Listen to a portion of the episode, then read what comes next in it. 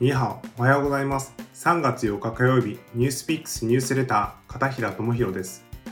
この番組では、ニュースピックス編集部の5人の記者が、曜日ごとに今押さえておきたいニュースを5分間で解説していきます。火曜日は中国について解説していきます。朝の時間のともにお付き合いいただけますと幸いです。今日のニュースは、ロシアのウクライナ侵攻と中国の情報統制についてです。中国の世論はロシアのウクライナ侵攻をどう見ているのでしょうか？いろいろな意見があってちょっと一言ではこう表しづらいっていうのが現状です。中国版ツイッターウェイボーではウクライナから避難したとみられる女性が避難する様子の写真や動画っていうのをアップしています。この中国人女性が動画の中で語っていたエピソードを紹介します。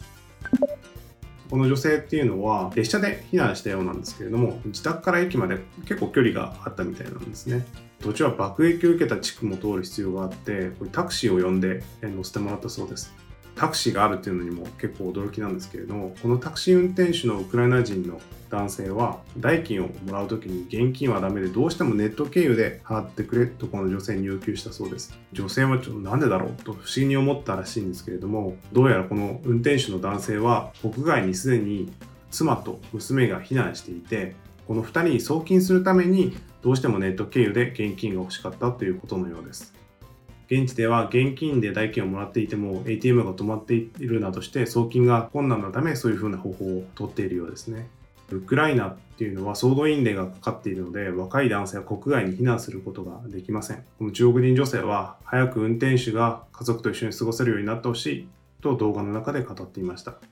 このつぶやきには多くの共感が寄せられていました。また、ロシアの侵攻に対して抗議する声も上がっています。侵攻が始まった直後の26日ですね、南京大の著名な歴史学者、孫光教授ら5人がロシアを非難する共同声明を SNS 上で発表しました。こちらはネット上で賛否を読んで約1時間半後に削除され、今は閲覧できない状態になっています。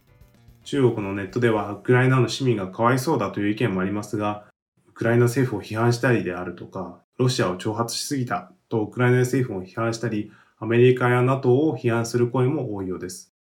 こうした世論が作られている背景には、ソーシャルメディアへの規制もありそうです。ロシアの軍事侵攻が始まる2日前の2月22日、中国のメディア、ホライゾンニュースがウェイボー上に社内の指示文書をつぶやいてしまったという例があります。指示文書では、ロシアに都合が悪いことや、新欧米的な内容は投稿しないこととの書き込みがされていて、ハッシュタグを使ってつぶやくときにも、人民日報や新華社通信など国営メディアを使うようにと要求していました。この投稿は即座に削除されています。あくまでウェイボーの投稿に関する注意事項なんですけれども、報道でも同様の指示が行われている可能性を推測させるような内容です。また残念ながら、保守系メディアの環球時報などで、ロシア側の主張が大々的に報道され、ウェイボー上でハッシュタグのトレンドで上位になっているのが現状です。SNS を中心にロシアへの経済制裁に対抗してロシア製品を買ってロシアを支援しようというような動きも活発になっています。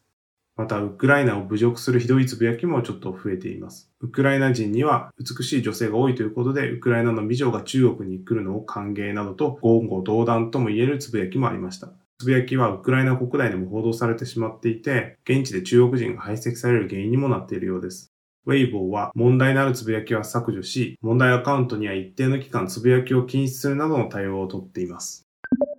ウクライナ在住で YouTube などを使って空襲や生活の実情をライブ配信している中国人男性、ワンジーシェン、王と書いてワンさんがいますけれども、この王さんっていうのは、